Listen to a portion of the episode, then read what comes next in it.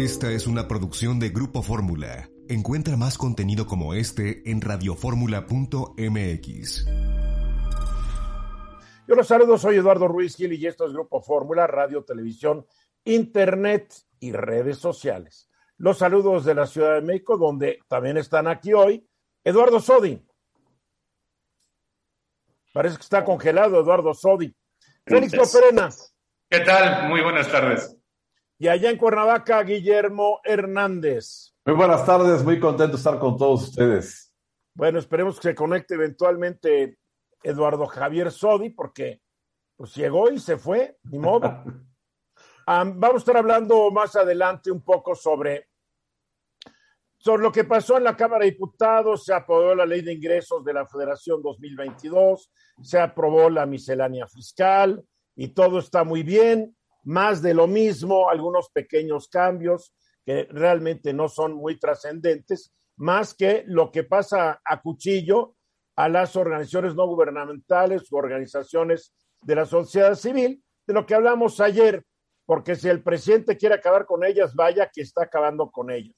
Tema que ayer hablamos ampliamente. Pero yo quiero hablar sobre un asunto que me preocupa, porque se dio a conocer hace algunos días un índice que es un índice interesante, es un índice eh, que todos los empresarios y la gente que decide el destino de capitales alrededor del mundo. Y es el índice de competitividad fiscal que cada año elabora desde hace ocho años una fundación llamada la Fundación Fiscal o The Tax Foundation, que fue fundada en 1937 en la ciudad de Washington. Este índice sirve, y así lo dicen ellos, para medir hasta qué punto el sistema tributario de un país se adhiere a dos aspectos importantes de la política tributaria, la competitividad y la neutralidad. Ellos dicen que un código tributario competitivo es aquel que mantiene bajas las tasas impositivas marginales. Si la tasa impositiva de un país es demasiado alta, pues la gente se va a invertir sus capitales a otros lugares, lo cual se traduce en que el país que no lo recibe va a tener un crecimiento económico más lento. En el índice de competitividad fiscal se incluyen este año 37 países que integran a la Organización para la Cooperación y el Desarrollo Económicos. Ya son 38 miembros porque en mayo pasado entró Costa Rica a la OCDE, pero no la consideran porque acaba de entrar, entonces no hay puntos de comparación. Son 37 países lo que, los que están ahí, México incluido. Ahora, los 10 primeros lugares, ¿quiénes son? Estonia, Letonia, Nueva Zelanda, Suiza, Luxemburgo, Lituania, la República Checa, Suecia, Australia y Noruega. Y Noruega, perdón, son los 10 países que tienen los sistemas tributarios, sistemas fiscales más competitivos para atraer la inversión desde el punto de vista de un sistema tributario. Siempre me llama la atención que Estonia, Letonia y Lituania hasta 1990 eran unos países sumamente atrasados que el gobierno de la Unión de las Repúblicas Soviéticas Socialistas, el dictador Stalin, invadió en 1940 y no las dejó ir. Hasta 1990, estos países estaban mucho, pero mucho más atrasados que México. Y ahora nos van superando en diferentes rubros, lo cual sí me preocupa. ¿Por qué Estonia está por octavo año consecutivo en el primer lugar en este índice? Por cuatro características según la fundación. Una tasa impositiva del 20% sobre los ingresos corporativos que solo se aplica cuando las ganancias son distribuidas entre los socios, entre los propietarios. Un impuesto fijo del 20% sobre los ingresos individuales que no se aplica a los ingresos que se obtienen por dividendos. Su impuesto a la propiedad, el predial, solo se aplica al valor de la tierra, no tanto al valor de los bienes inmuebles o al capital que se ha invertido sobre esa tierra, y exime a las corporaciones nacionales del 100% de impuestos internos sobre las ganancias que obtengan en el extranjero, lo cual es una licencia increíble para que las empresas exporten. México, México, México, De 2014 a 2019 ocupó el lugar número 32 de los 37 países. En 2020 bajó al lugar número, bajó número 33 y este año repite en el 33 muy glorioso, solo arriba de Portugal, Francia, Polonia e Italia. ¿Qué dice la Fundación? ¿Cuáles son las fortalezas del sistema tributario mexicano? Ellos dicen que la tasa del impuesto de la renta de las personas físicas sobre dividendos es del 17.1%, debajo del promedio de la OCDE que es del 24.1%. También dice que es importante que las corporaciones, las empresas, pueden deducir los impuestos a la propiedad al calcular la renta gravable y permite el tratamiento de último en entrar, primero en salir, en los costos de inventarios. Sin embargo, el sistema tiene algunos problemas. El tiempo promedio para dar cumplimiento a los impuestos corporativos y al consumo se estima en 100 horas anuales por cada impuesto. Y todo ese tiempo, pues, vale dinero, cuesta mucho dinero. La base del IVA es la más estrecha de la OCDE, porque solo un tercio del consumo final es grabado por el IVA. Y México tiene una tasa impositiva corporativa superior al promedio de la OCDE, que es del 22.9%, la de México es el 30%.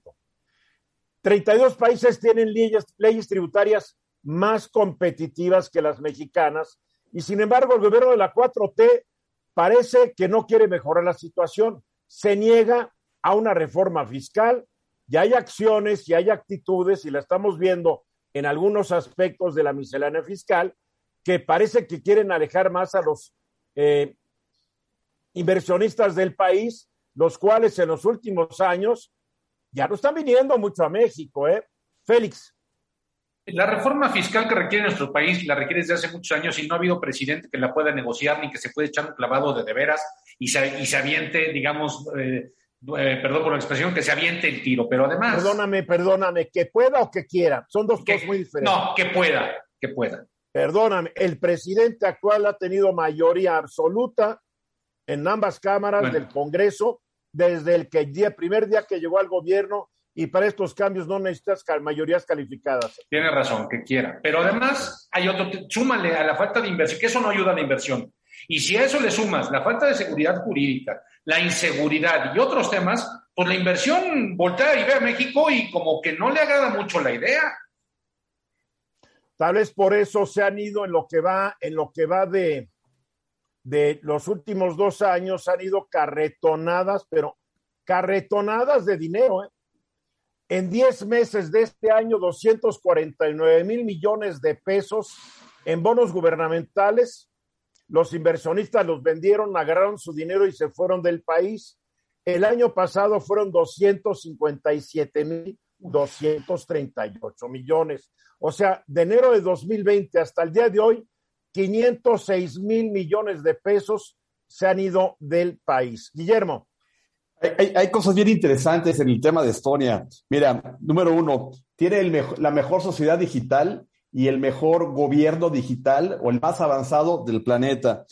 Número dos, tiene el más alto nivel de emprendedurismo de todos los países de alrededor. Con solamente un millón trescientos diecinueve mil personas, Estonia tiene más de mil startups y de esas, siete se han convertido en unicornios, es decir, empresas que han alcanzado un valor de más de mil millones de dólares. Es ¿Cómo un se compara eso con México?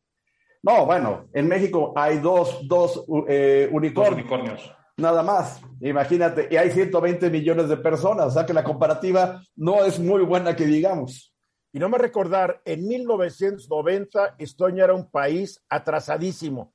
Así es. Los rusos nunca quisieron que esa economía se desarrollara, ni la de Lituania ni la de Letonia. Eduardo. Sí, bueno. Eduardo, tienes muy mala señal. Te voy a pedir te voy a pedir que te desconectes y te vuelvas a conectar donde tengas mejor señal, porque tu voz no llega y tu imagen está congelada. No se escucha. Y si me permites. Sí, sí, Guillermo. Hay un caso bien interesante, fíjate, revisando el, sitio que haces mención, que está súper interesante, hay un tema que dice, ¿cómo es que Estonia eh, eh, genera su, eh, recaudación de impuestos? El 35% viene a temas de ingresos de, o, impuestos sociales, mientras que México solamente lo logra en un 13%. La manera en que genera la recaudación es totalmente diferente a México. Además, la gente tiene un solo número para todos los trámites. Exacto. Y todo está, como tú lo dijiste, digitalizado. Tal cual.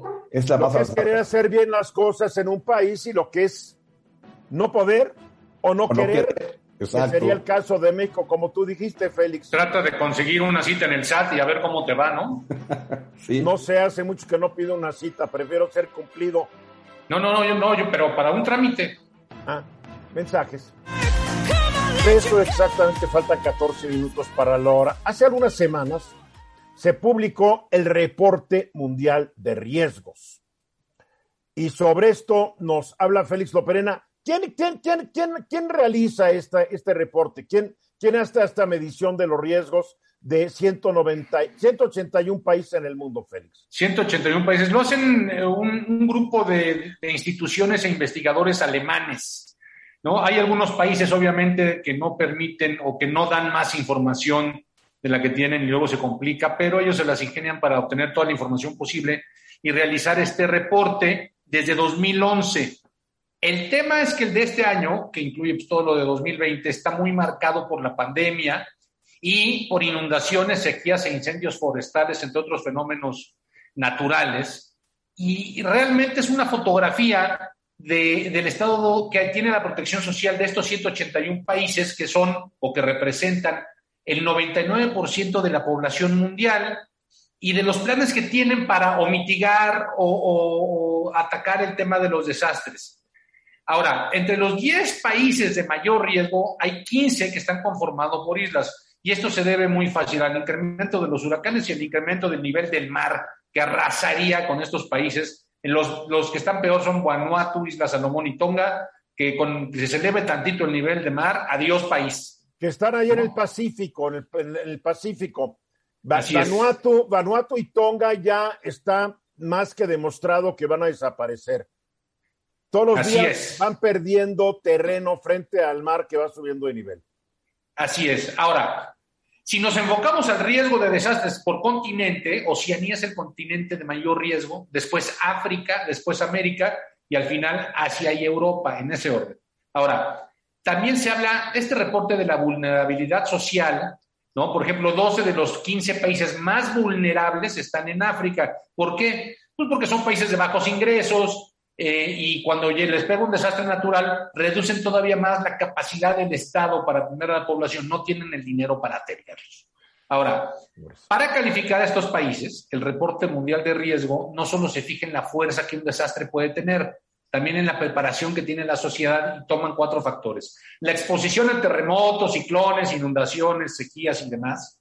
La susceptibilidad, que depende de la infraestructura, del suministro de alimentos, de todo el andamiaje económico para, para enfrentar estas cosas. La capacidad para enfrentar los desastres en cuanto a respuesta del gobierno, servicios médicos, seguridad social y la capacidad de adaptación que está relacionada a, los eventos naturales y al cambio climático que vive cada país. Ahora, de los 181 países que mide este, estudio, México está en el lugar 94, a media tabla, con una puntuación de 6.03 puntos. ¿Qué tan bueno, qué tan malo? media tabla es ser mediocre.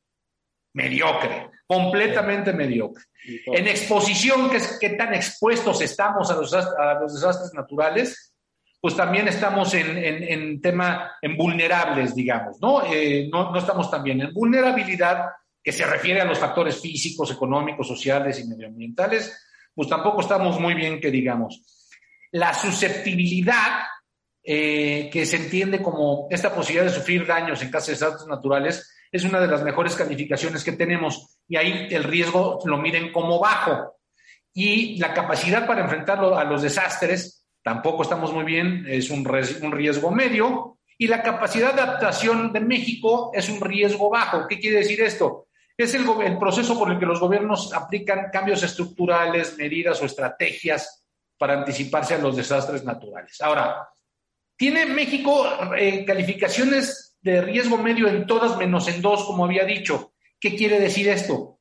México está bien en susceptibilidad, en capacidad de adaptación, pero hay que revisar y mejorar todos los temas de vulnerabilidad y la capacidad para enfrentar desastres. Me viene a la mente rápido, así a bote pronto, el tema de la desaparición del fondo, del fondo natural, perdón, del fondo para desastres naturales, del FONDEN. Ya no existe y me parece que ese es, aunque sí se, se podía echar mano de, de, la corrupción en ese fondo, hace falta un instrumento no, para no poder... se echaba mano, se echaba garra. bueno, garra. Era una Este, ratería terrible. Hace falta eh, implementar otro, otro tipo de instrumento para, para que los recursos fluyan en casos de desastres naturales. ¿Por qué? Porque México geográficamente no se puede cambiar. Pero Esa es la dicen que fluyen los recursos, los últimos desastres, los Mm. dicen que los recursos han fluido, que no hay ningún problema.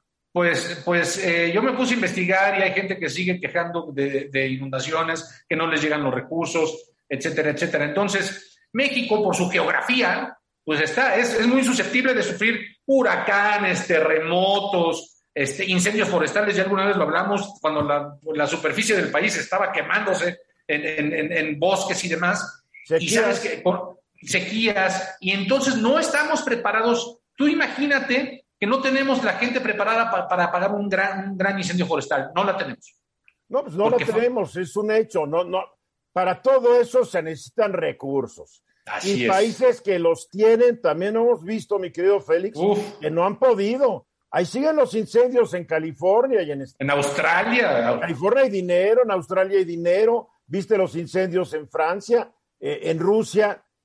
No, no hay forma a veces de parar estos eventos. También no seamos ingenuos de que, ay, vamos, vamos a apagar el incendio y se apaga en dos días. ¿eh? No, no, no, no. No, y no solo es incendio, huracanes, que fíjate que México es un país muy bien preparado para recibir a los huracanes. ¿no? O sea, México ya tiene una cultura de, de- de preparación para recibir a los huracanes, que es una Igual que los ventaja de las temblores, tenemos. igual que los Igual que los temblores, exactamente. Ya es gane. Eduardo Sodi, Bueno, desde luego la desaparición del Fonden es un- una situación que no ayuda para esto, como bien lo dices, Félix. Y si había corrupción, pues había que atacar la corrupción, ¿no? Porque como en todas estas situaciones no tenemos a nadie que se esté investigando ni a nadie en la cárcel, pero sí desapareció el Fonden. Pero como dices, también hay otras situaciones que el país debería de estar cuidando, como el evitar los asentamientos en lugares de riesgo o evitar tomar decisiones como las que tomó el presidente de la República cuando inu- inundó comunidades chontales, ¿no? De Nacaja- Nacajuca y Centla para evitar la inundación de Tabasco. Entonces, yo creo que hay mucho por hacer para que las situaciones de riesgo puedan preverse, pueda pero preverse. todos estos asentamientos irregulares son derivados de la pobreza. Digo, sí, la claro. gente llega y se pone donde pueda porque no van a ir a un fraccionamiento a comprar un terreno, No. no tienen dinero. Entiendo qué es lo que hace el gobierno. Ya cuando viene el desastre, dice, a ver, les voy a poner unas casas y los voy a ubicar en otro lado y se hace un gasto. Hay que preverlo, hay que moverlos. O sea, hay que ver la forma en que se puede mover. Claro, desde luego ya no va a ser con aportación de, asocia- de asociaciones este, no gubernamentales, ¿no? Porque creo que ya Además, no hay dinero y mientras este país no haga la gran reforma fiscal para que más personas paguen impuestos, no va a pasar nada. IVA. No va a pasar nada, tristemente. La ley del Guillermo, IVA. Ade- Además de- de- del tema de los recursos, bien debería de estar eh, documentado un plan de desarrollo que permita entender cómo las ciudades y los, o los municipios se van a desarrollar ante el entorno que pueden tener y ante las adversidades que les pueden llegar. Otra vez, o sea, tú, y, tú y Eduardo hoy vienen de un soñadores. Bueno, eso es lo- el- un deber ser que debería de haber. Oye, hay, hay- hay países donde Soñar no cuesta nada, de soñar no cuesta urbano. nada. Soñar no Está bien. cuesta nada. Soñar no Entonces, cuesta nada. Así Pero es. bien, eh, sigamos soñando. Pero primero vamos a los anuncios. ¿Cómo quieres acabar esto, Félix? Pues eh, en algunas cosas estamos preparados. Hay que prepararnos en las cosas en las que no estamos preparados, que también son muchas. Y sobre Hay que todo hacer lo que se pueda hacer con los recursos mínimos que se tienen. Es lo que se pueda con lo que se tenga. Así Así es. de fácil. Muy bien, vamos a los mensajes y regresamos aquí al Grupo Foro. Aquí estamos de regreso. Del 11 al 13 de noviembre se va a realizar la cuarta edición del Foro de París para la Paz. Este es un evento interesante. El foro realiza actividades fundamentales para, pues para que el mundo esté menos peleado, para que estén menos, estemos menos enfrentados. México va a participar en esta cuarta edición del Foro de París sobre la Paz. Quien la representará será, la Universidad de las Américas Puebla, la UDLAP. Y para platicarnos de esto nos acompaña el decano de la Escuela de Ciencias Sociales de la UDLAP, Juan Antonio Leclerc Ortega. ¿Cómo estás, Juan Antonio? Eduardo, muy buenas tardes. Qué gusto poder saludarte a ti y a tu auditorio esta tarde. Explícanos brevemente qué es el foro para que la gente sepa la importancia y la trascendencia de este, de este evento. Eh, el Foro de París es una, una plataforma de intercambio de conocimiento, de ideas, de propuestas de política pública que busca transformar la forma en que se eh, enfrenta la comunidad internacional problemas de gobernanza global eh, en diferentes ámbitos. Este año, por ejemplo, se van a estar discutiendo propuestas relacionadas, por supuesto, con toda la problemática del COVID, con temas de inteligencia artificial, em, eh, por supuesto, de derechos y protección de, de la mujer, em, temas relacionados con las fake news y la forma en difundir contenidos y evidencia de una manera más efectiva, y también los temas de cambio climático. Esta va a ser la cuarta edición eh, y participan por lo general alrededor de 100 organizaciones, empresas, eh, proyectos generados desde las universidades, aunque compiten por participar en ocasiones hasta mil, ¿no? Eh, hay un registro que tiene que hacerse a lo largo del año y solamente aceptan a un número determinado de organizaciones. Este año nosotros vamos a ser la única organización mexicana que presenta eh, alguna propuesta eh, y habrá ocho en total de América Latina, ¿no? Eh, entre 80 que van a participar este año. Y estará participando, pues va a estar el presidente de Francia, Emmanuel Macron, va a estar la presidenta de la Comisión Europea, Ursula von der Leyen, la directora general del Fondo Monetario Internacional, Cristalina Georgieva. Bueno, hay, gente de todos lados, el presidente mundial de Mastercard, actores, activistas, de todo va a estar el señor Gebreisus, muy activo últimamente como director general de, secretario general de la Organización Mundial de la Salud. ¿Qué va a presentar, qué van a presentar ustedes dentro de este foro, Juan Antonio? Eh, nosotros eh, aplicamos y eh, presentamos nuestra propuesta de índice de impunidad ambiental. Eh, este es un proyecto que hemos desarrollado muy en la línea de lo que nosotros hemos estudiado desde 2015 sobre la impunidad que tratamos de medirla, identificar los factores estructurales y funcionales que la explican. Y este año publicamos un trabajo donde medimos eh, lo que nosotros denominamos impunidad ambiental, que tiene que ver tanto con la falta de investigación, eh, procesos, sentencias, por supuesto, relacionadas con delitos ambientales, pero también la falta de cumplimiento de objetivos ambientales o eh, la no definición de instrumentos para generar políticas de muy largo plazo, políticas intergeneracionales, por ejemplo, el cambio climático. Y lo aplicamos a los 32 estados de la República para identificar en qué nivel se encuentran, como una forma de medir la problemática creciente de la injusticia eh, ambiental y la creciente vulnerabilidad de las poblaciones relacionadas con eh, este fenómeno. Eh, nosotros publicamos esto y lo que propusimos fue eh, presentar nuestra metodología, argumentar por qué es importante empezar a generar capacidades, mejores capacidades para política ambiental y para justicia ambiental, pero también para generar bases y de datos, eh, estadísticas oficiales mucho más confiables para poder entender la magnitud de lo que ocurre en la degradación ambiental y quiénes son sus víctimas. Eh, nosotros estamos enfocados y lo que vamos a presentar es un acercamiento a lo que será la segunda fase de nuestro proyecto, que es ahora realizar una medición comparada en países de América Latina. A ver, es muy importante lo que dices. El gobierno actual no es un gobierno que esté muy preocupado por el asunto ambiental. El Plan Nacional de Desarrollo que presentaron el año 19, creo que mencionó medio ambiente, ecología, etcétera, términos similares, una o dos veces en todo el contenido del Plan Nacional de Desarrollo. Estamos viendo una política energética que no privilegia al medio ambiente. Estamos viendo cómo el carbón, el petróleo, el combustóleo se quieren seguir utilizando para generar energía eléctrica, no se quiere privilegiar a las fuertes alternas de generación de electricidad. Eh, están matando ambientalistas en México, a defensores del medio ambiente. Como que este no es un país que está demostrando estar muy preocupado ni por el ambiente ni por los ambientalistas, Juan Antonio. No, creo que en este momento vamos a contracorriente. Si lo comparamos, por ejemplo, lo que ocurrió en la década de los 90, donde se construyeron gran parte de nuestras instituciones del sector ambiental con una visión de muy largo plazo, abarcando eh, la, protección de, ecosistemas, de especies, los recursos forestales, la biodiversidad, las áreas naturales protegidas. Eh, no es un fenómeno eh, nuevo. el 5 de octubre pasado, el Consejo de los Derechos Humanos de la ONU aprobó que el derecho al medio ambiente sano, limpio, sin riesgo, sostenible, se convierta ya en un derecho fundamental reconocido por toda la comunidad internacional. México lo tiene desde 2012 y está en el, en el artículo cuarto constitucional. Pero paradójicamente, desde 2012, que reconocimos y subimos con esa redacción ese derecho, hemos ido recortando de una manera sistemática el presupuesto para alcanzar niveles equivalentes al 60% a lo que se tenía previo y por encima del 60% eh, de lo que se tenía previo a 2012. ¿Y a qué atribuyes que haya ocurrido así? ¿O que no había conocimiento, preocupación ni de Peña Nieto ni del actual presidente de México? yo creo que ha dejado de ser una prioridad de las políticas públicas. Eh, en, en, anteriores administraciones nunca ha sido un tema eh, central, es un tema que cuesta trabajo a los políticos mexicanos, pero es indudable que de 2012 hemos ido para atrás con todas las políticas que tú señalas, pero además con la destrucción de capacidades. Las capacidades pues son lo que tenemos para hacer política ambiental.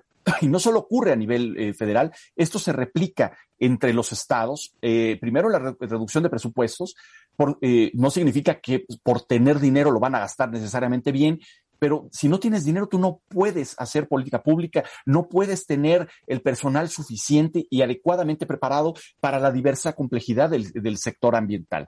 Y nosotros lo que detectamos en el índice de impunidad de nuestra medición, hacemos una medición muy sencilla donde el 4 es la calificación máxima que pueden obtener las entidades eh, en cuatro dimensiones, que son degradación ambiental, crimen ambiental, capacidades institucionales y estrategias eh, de, largo plazo para proteger al medio ambiente ante fenómenos como el cambio climático, la pérdida de biodiversidad, que son temas más complejos. De cuatro que pueden alcanzar, el promedio de todos los estados es 1.93. Wow, Eso te dice que no llega ni siquiera a la mitad. El mejor calificado es 2.31, pero tampoco no es ninguna maravilla. ¿Y cuál es eh, ese en 2.31? Eh, el que mejor evaluado sale de acuerdo a esta metodología es Durango. Eh, y el peor es Colima, que se ubica por ahí de 1.59. Pero lo que nos dice esta historia es pues, que es una historia compartida de falta de capacidades, de falta de poner recursos sobre la mesa en un tema que además se resuelve en el mediano y largo plazo. Una vez que comienza la degradación ambiental, la destrucción de ecosistemas o los efectos del cambio climático, no puedes tú implementar una política y esperar que al año siguiente vas a tener grandes resultados. Si no las diseñas bien, las evalúas bien, las implementas mejor y las sostienes, no sirve de nada. Y si no tienes recursos, no tienes nada. A ver, aquí estoy viendo entonces que no se puede porque no se quiere porque si se quisiera, se asignarían los recursos, partiendo de un principio que no hay muchos recursos. El país es, eh, el sistema fiscal en México no da para que tengamos un, un, gobierno robusto y fuerte en recursos. Seis de cada diez trabajadores no pagan impuestos porque están en la informalidad. Eh, hay mucha evasión, por más que quieran decir que no la hay. Eh, estamos muy mal, no hay dinero. Y el dinero que hay, el poco que hay, se dedica a obras que de repente no convencen a muchos, a un aparato burocrático y no sé, no sé, no hay preocupación por obtener más recursos y dedicarlos a este asunto. Yo creo que por lo menos en las últimas décadas no se considera una prioridad ni para el gobierno federal ni para los gobiernos estatales. Pese a que se advirtió ya desde hace varias décadas que el calentamiento global va a afectar el medio ambiente y va a afectar la manera en que vivimos. Como que no han leído los reportes nuestros gobernantes entonces. Y, y hay una desconexión. Pareciera que además en la problemática ambiental pudiera ser un tema entendido como algo posmaterial, una vez que ya resolviste todos los otros problemas, ahora sí protejamos al medio ambiente. Cuando en realidad la destrucción del medio ambiente, además de que es un problema importante por sí mismo, tiene, tiene una repercusión brutal en el aumento de vulnerabilidad de las comunidades humanas y particularmente en un país como México, dada su ubicación geográfica. Oye, va a estar muy interesante este encuentro en París. Me imagino que van a estar difundiendo eventos a través de la red en el sitio de la, del Foro de Paz de París. Y ojalá que a tu regreso podamos seguir platicando el tema, que traigas todas estas experiencias, ¿te parece? Perfecto, con mucho gusto. Es, eh, se puede tener acceso abierto. Lo único que pide el foro es registrarse. Se puede tener acceso no solo a nuestro proyecto, a todas las mesas redondas, a, las, a los stands informativos que van a tener los 80 proyectos y hay ejercicios de todo el mundo extremadamente interesantes. Juan Antonio Leclerc, mil gracias. Te aprecio mucho esto. Juan Antonio es el decano de la Escuela de Ciencias Sociales de la UDLAP. Gracias. Estás escuchando Eduardo Ruiz Gili. Aquí de regreso y vaya que vivimos tiempos complicados. Antes el mundo era hombre-mujer y se acaba el asunto. O sea, ahora vivimos en un mundo donde hay un, un concepto de sexo, un concepto de género y un concepto de sexualidad. El sexo es el que determina eh, nuestro cromosoma. Si tenemos el cromosoma XY, bueno, somos mujeres, si tenemos doble X, somos hombres, ahí no hay, no hay forma de cambiarse, aunque sí se da casos donde hay una doble XY, etcétera, etcétera, y entonces ya no son hombres o mujeres, sino que son de, de un sexo intersexual, como se llama. Pero después está el género. Y el género no tiene que ver mucho con el sexo, el género tiene que ver con qué se identifica una persona. Una persona puede decir yo me siento más femenina que masculino o masculino que femenina. Y entonces ahí están empezando a aparecer una serie de nuevas definiciones. Cisgéneros son aquellas personas que se identifican con el sexo con que nacieron. Los transgéneros son aquellas personas que no se identifican con el sexo con que nacieron. Después está el género fluido, aquella persona que no tiene una identidad de género, sino que va fluyendo entre los estereotipos que marca la sociedad de mujer u hombre. Está el género no binario que se ha puesto muy de moda últimamente. Es aquella persona que no se identifica dentro del binarismo de género establecido por la sociedad, es decir, el de hombre o mujer. Y luego está el queer, aquella persona que no acepta las normas instauradas por la sociedad sobre el sexo y el género, por lo que no se encasillan en una identidad particular. Bueno, y hay más y más y más. Por ahí leí que realmente hay, hay cuantos géneros haya seres humanos en el planeta Tierra.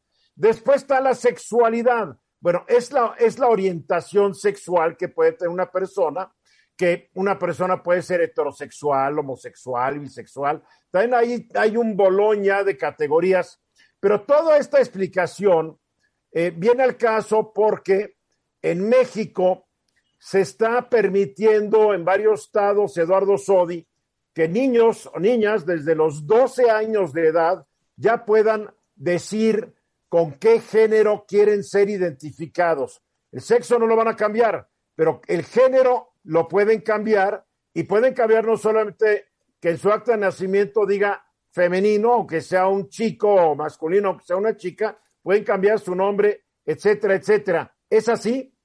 Sí, Tocayo, esto es así. Esto viene en países de Europa y además sobre la Convención Americana sobre Derechos Humanos, o sea, esto en Europa, esto en América, en donde se ha establecido que un derecho humano en tu libre desarrollo de tu personalidad, de lo que quieres ser, tú te puedes autodeterminar en cuanto a tu género, o sea, cómo te sientes, cómo te ves, cómo te comportas. Y esto ha hecho que la Corte haya emitido ya algunas resoluciones en donde se ha ordenado que las personas puedan cambiar su género con el cual fueron registrados al nacer. A ver, aquí otra es donde ya entramos en la complicación. Cuando a ti te registran, donde yo veo el acta de nacimiento dice sexo, masculino, femenino, no dice género.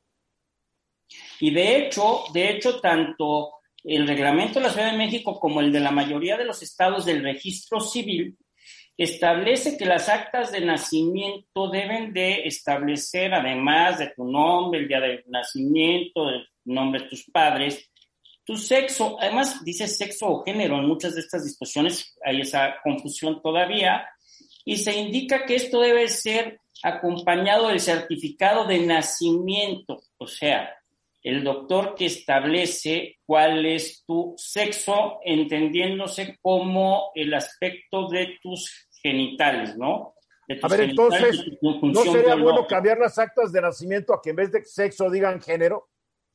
Va a venir eso después, va a venir después y se hay una corriente ya en varios países de Europa en donde ya no se va a establecer géneros más, vamos a hacer los géneros X, porque, o sea, va a ser una generación X porque no te van a establecer si eres hombre o mujer. Ahorita hay muchos países en Estados Unidos, en, Europa, en donde se, se permite que tú cambies tu género con el que fuiste registrado, pero en la mayoría de estos países, si no es que eh, casi todos, es a partir de los 18 años. En México también ya hay muchos estados que están reformando sus códigos civiles o sus reglamentos del registro civil porque la Corte determinó que esto debe ser un procedimiento administrativo y muy sencillo. Ir ante el oficial del registro civil y cambiar tu género, ¿no? En eso estamos. Ahora, pero tú dices mayores de 18 años, pero México hay estados que lo permiten a partir de los 12 años. Son tres, son tres que han emitido ya este, decretos en sus reglamentos y otros en el Código Civil, que es a partir de los 12 años. Lo incongruente es que la mayoría de edad es a partir de los 18 años y las disposiciones establecen que la mayoría de edad te permite resolver y decidir sobre tu persona y sobre tus bienes a partir de que cumples 18. Y las disposiciones de todos los estados dicen que cuando no tienes 18 años eres incapaz para decidir estas situaciones y lo tienes que hacer a través de tus padres. ¿Qué dice la Constitución? La Constitución nada más habla del ciudadano a partir de los 18 años y los o sea, tus derechos que tienes y obligaciones a partir de los 18 años. Pero sí la Constitución establece que en, en, México el hombre y la mujer tienen los mismos derechos. Lo que ya está haciendo una distinción y de lo que tú acabas de señalar. Se va a tener que cambiar. el género binario. Se va a tener que hablar que todos los géneros tienen los mismos derechos, porque si se ponen a hacer una lista de los géneros, pues no van a alcanzar no sé cuántas páginas de la Constitución. Exacto, no, bueno, olvídate, sí. Ahora, yo estoy de acuerdo, si un chico a los 12 años, 13, 14, quiere llegar a cambiar su, su género, ¿por qué no? Bueno, porque se supone que no tiene la capacidad todavía emocional y discernimiento. yo conozco gente que tiene 60 años, y tampoco la tiene. Ni siquiera no tienen no son capaces penalmente, o sea, no ni siquiera son sujetos de responsabilidad penal, de punibilidad penal por la minoría de edad. Cuando hay una contradicción entre unas... A ver, ya nos, tenemos que ir, nos tenemos que ir. Hay una contradicción de edades entre unos artículos de la ley y otros artículos de otra ley. Sin duda, se tienen que adecuar. Regreso, vamos a Washington. Lila Beth, ¿cómo estás, Lila? Hola Eduardo, muy contenta de estar aquí contigo en tu programa. A ver, la carta que enviaron algunos eh, congresistas, tanto representantes como senadores estadounidenses, creo que principalmente tejanos, al nuevo embajador de Estados Unidos en México, el señor Ken Salazar, que está dando a conocer porque no se quita el sombrero para nada, se, como que está imitando al presidente de Perú, no se quita el sombrero ni para meterse a la regadera, Después le da por usar estas corbatitas de hilito, pues que, pues que en México como que nunca se han usado mucho, ¿no? Pero bueno, él tiene su, él tiene su, su moda, ya es bronca de él. pero le mandan una carta, pues como que pidiéndole que interceda, que exija, que haga algo, porque el gobierno actual de México, pues no está obedeciendo mucho de los de las cláusulas del TEMEC. Platícanos de esto. Así es, Eduardo. Veinte congresistas de Estados Unidos, como bien lo mencionaste, tanto de la Cámara de Representantes como del Senado de Estados Unidos, y hay que mencionar que son demócratas y republicanos que firmaron esta carta, así que es una carta bipartidista, externando la preocupación del sector privado de empresas estadounidenses que han invertido en el sector energético en México y le piden al embajador que pues toque base con los altos funcionarios del gobierno mexicano debido a que la ley de hidrocarburos eh, que, que, impulsó el presidente López Obrador está negando y revocando permisos para distintas empresas eh, estadounidenses y también menciona la propuesta de la ley a la industria eléctrica que favorece a las empresas estatales como la CFE y pues obviamente tiene un impacto negativo para las empresas extranjeras que están invirtiendo en México. Es importante porque en 2013 el entonces presidente Enrique Peña Nieto abrió el sector energético a la industria privada y ya hay contratos que están firmados con el Estado mexicano y que ahora están pues viéndose violados eh, por las nuevas propuestas del gobierno de la 4T. Ahora, aparte de que son eh, tratados, unos de ellos, bueno, son acuerdos o son contratos con el Estado mexicano, también en el nuevo Tratado de Libre Comercio ya vienen varias, varios capítulos, disposiciones, en donde, por ejemplo, el capítulo 21 eh, básicamente es sobre competitividad, ¿no? La competencia, y dice que ninguno de los países firmantes pues puede imponer reglas anticompetitivas, lo que ellos están argumentando que es lo que está sucediendo en México con las distintas reformas que está haciendo el presidente López Obrador. Y en México dicen todo lo contrario, porque dicen que la CFE pues nomás va a tener el cincuenta y tantos por ciento del mercado y los demás el cuarenta y tantos por ciento, y lo cual no es cierto, porque si ya ves, eh, Ramsés Peche hizo un análisis muy interesante. La CFE hoy tiene hoy el, el noventa y tantos por ciento de los clientes. Así es, y, también esta iniciativa va a cancelar eh, contratos con los que tiene el Estado mexicano con 34 plantas privadas y también va a declarar ilegales otras 239 plantas privadas que venden directamente electricidad o a clientes empresariales en México, Eduardo. Oye, ¿cómo ves que el señor Bartlett, que ya creo que ya se le olvidó lo que dice la Constitución, dijo que les van a cancelar los contratos, se van a quedar con sus instalaciones y no los van a indemnizar? Si yo fuera un congresista gringo, se me hubiera caído el bisoñé, caray. Y ese, es el, ese también es una de las cuestiones que estamos viendo en la relación bilateral, Eduardo. normalmente nos enfocamos en el contacto que existe entre Palacio Nacional y, la Casa Blanca, pero hay otros actores que influyen y tienen una incidencia sumamente importante en la relación con México, como son los congresistas y son la industria privada en Estados Unidos, que pueden incluso presionar a tal grado a que la Casa Blanca también pueda pues hacer una declaración en cuanto a lo que está sucediendo en México. Y esto es muy interesante porque se da justo después de la visita del enviado especial para el clima de la Casa Blanca, John Kerry, en donde defiende las energías solares, eólicas, es decir, las energías limpias, pero por otro lado, pues le, le, emitió un cierto elogio al gobierno de Andrés Manuel López Obrador por el programa de Sembrando Vida, que, que muchos dijeron que fue una reunión muy positiva debido a que pues la aplaudió por este programa. Pero una cosa es el, el discurso y cuando realmente ves el rechazo es porque no le han otorgado ningún tipo de presupuesto al gobierno de Estados Unidos para ampliar estos programas en el sur de México ni a Centroamérica. Bueno, lo que también es muy curioso es que en México nos quisieron vender el cuento de que Kerry dijo que era tan bueno el programa de Sembrando Vida que hasta en Estados Unidos lo iban a empezar a aplicar, lo cual, una cosa que diga, qué interesante es su programa, señor presidente, y otra cosa que en México lo quisieron interpretar como ya mañana en Centroamérica, mañana en Estados Unidos, no es cierto. No, y aparte no hay apoyo económico, ¿no, Eduardo? Y con eso te dice todo. Ahora, creo que sí es importante eh,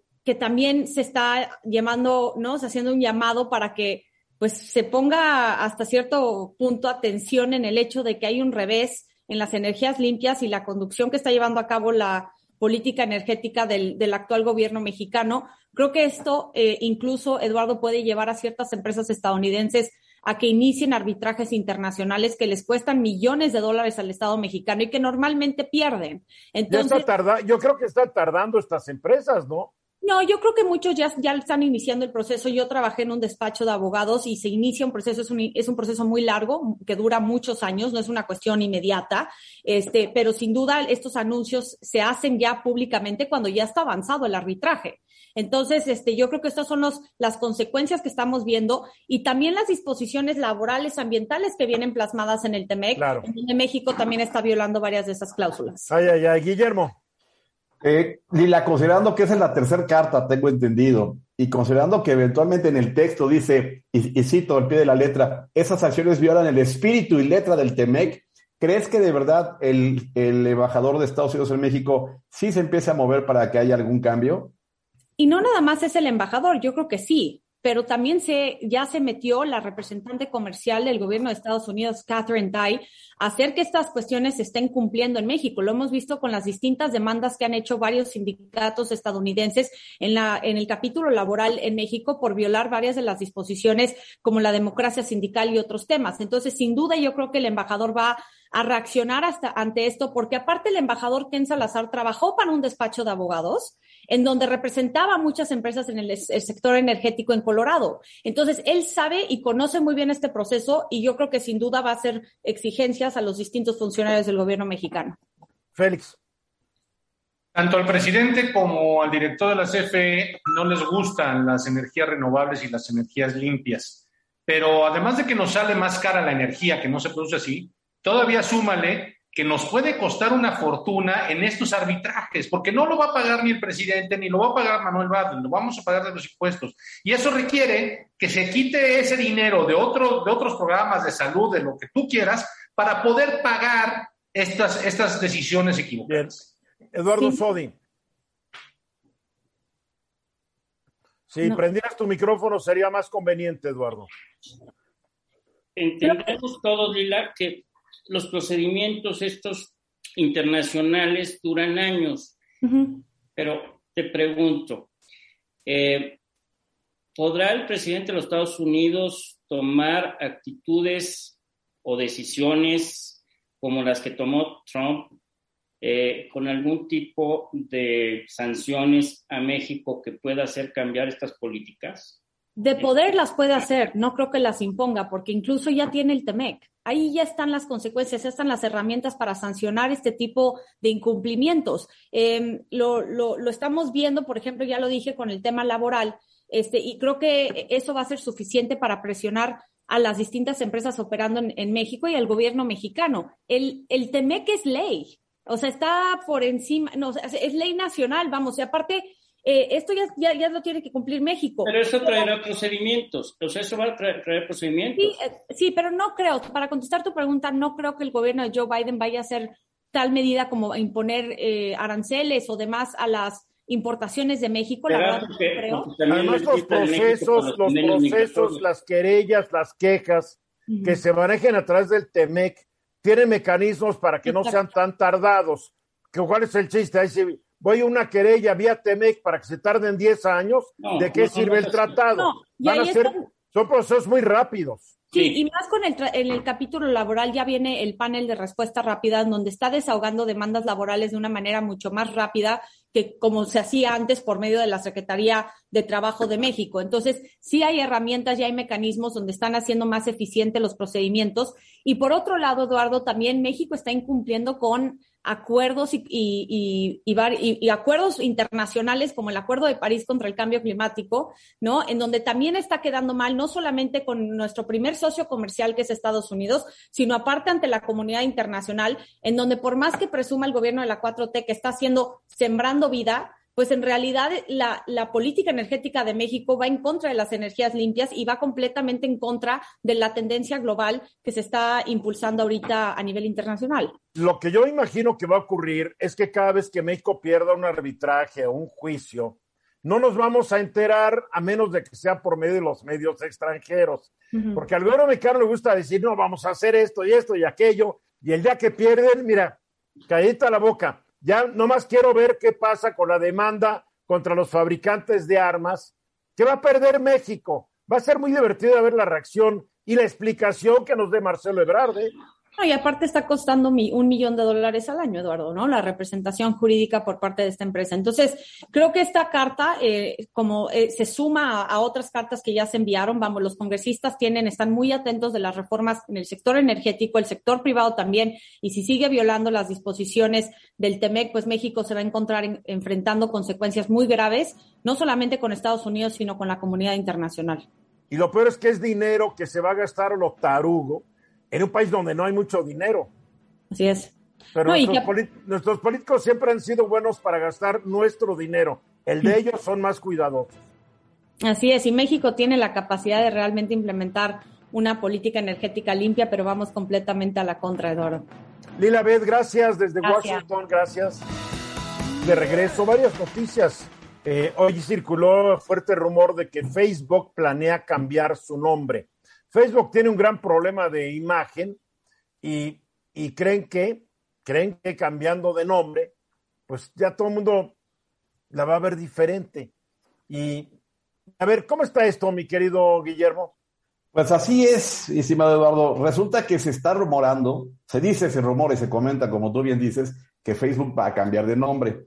Y, y, sí, va a cambiar de nombre, pero no la aplicación, porque imagínate cambiar de nombre una aplicación que está totalmente eh, eh, bien posicionada, bien conocida, el valor de esa marca. No, lo que va a suceder es que, similar a lo que hizo Google, va a crear una empresa eh, que va a aglutinar a todas sus aplicaciones como si fueran empresas adicionales. Bueno, es que Facebook tiene no sé cuántas empresas, es propietaria no sé qué titipuchal de empresas. Así es. Y bueno, hay que recordar un poco de, Facebook que empezó en el 2004 bajo un, un, inicio que no es el más adecuado. ¿Estás de acuerdo? Eh, eh, los hermanos a los que les voló el proyecto y todo eso. Hay, que, hay, hay un dato interesante. A ver, lo dijiste muy a la ligera no todo el mundo está enterado de lo que estás tú diciendo. Ahí va. El señor Zuckerberg, que, que es el dueño de Facebook, le robó la idea a dos hermanos gemelos que estudiaban con él en Harvard.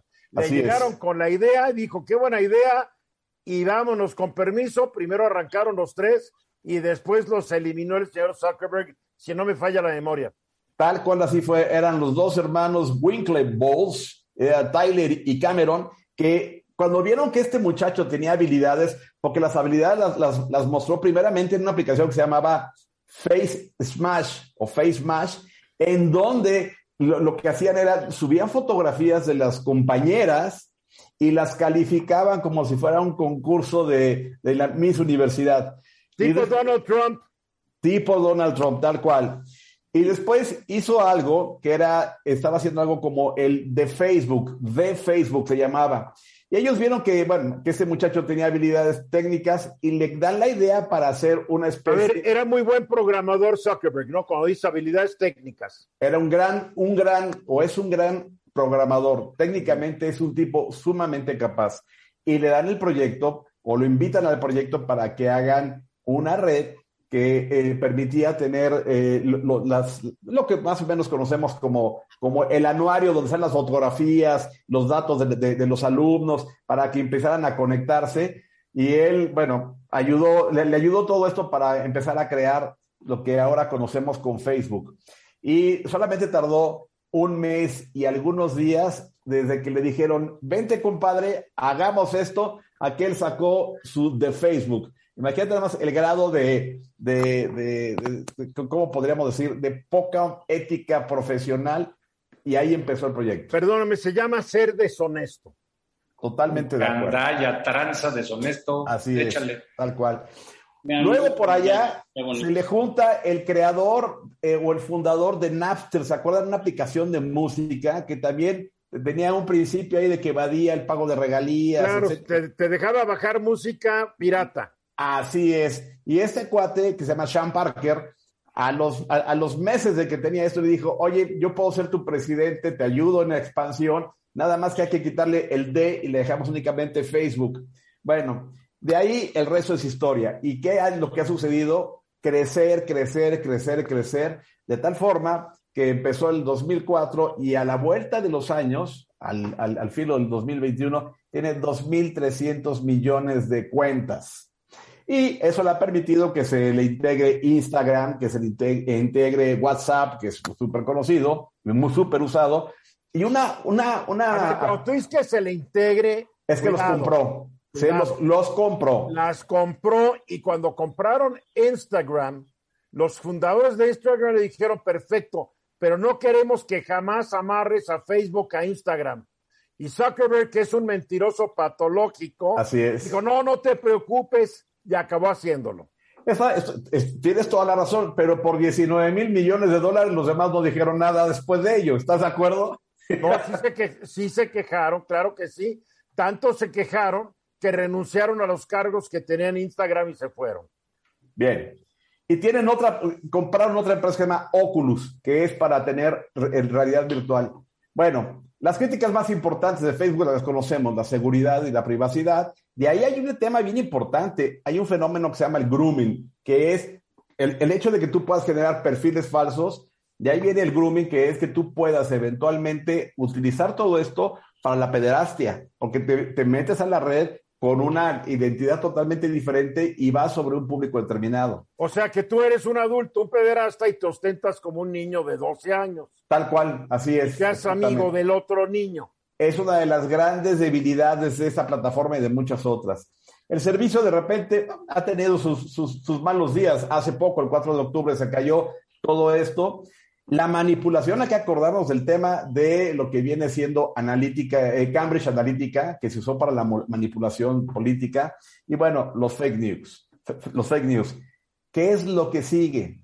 En este cambio, lo que persigue Mark Zuckerberg es hacer el metaversa, que es meta de más allá y verse del universo, más allá del universo, y lo que o sea, está... que sería en español sería el metaverso. Metaverso lo que está buscando es bien interesante. Te tecnológicamente es bien interesante. Es que en lugar de que veas el contenido y aportes al contenido, que seas parte del contenido y que, y que vivas en el contenido.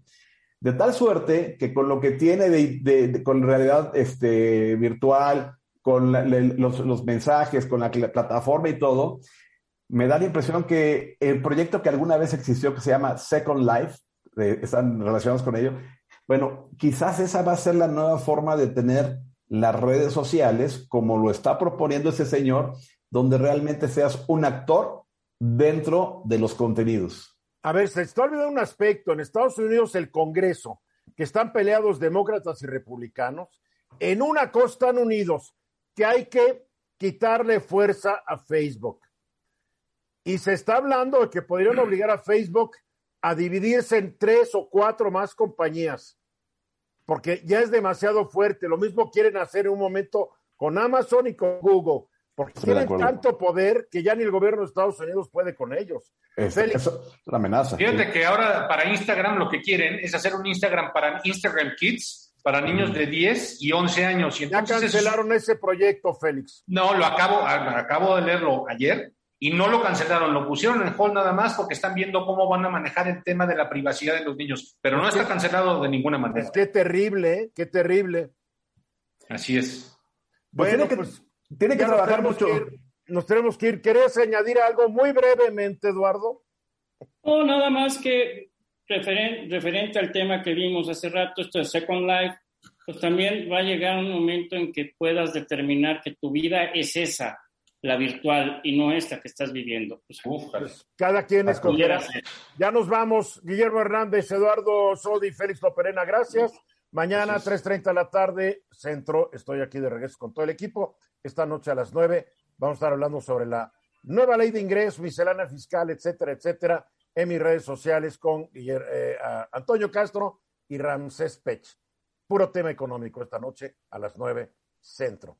Soy Eduardo Ruiz Gili, gracias síganla pasando bien, sigan aquí en Grupo Fórmula y pásenla bien. Ya nos vamos. Adiós, Guillermo. Adiós, Eduardo. Adiós, Félix. Otra vez. Nos vemos. Que estén bien. Esta es una producción de Grupo Fórmula. Encuentra más contenido como este en radioformula.mx.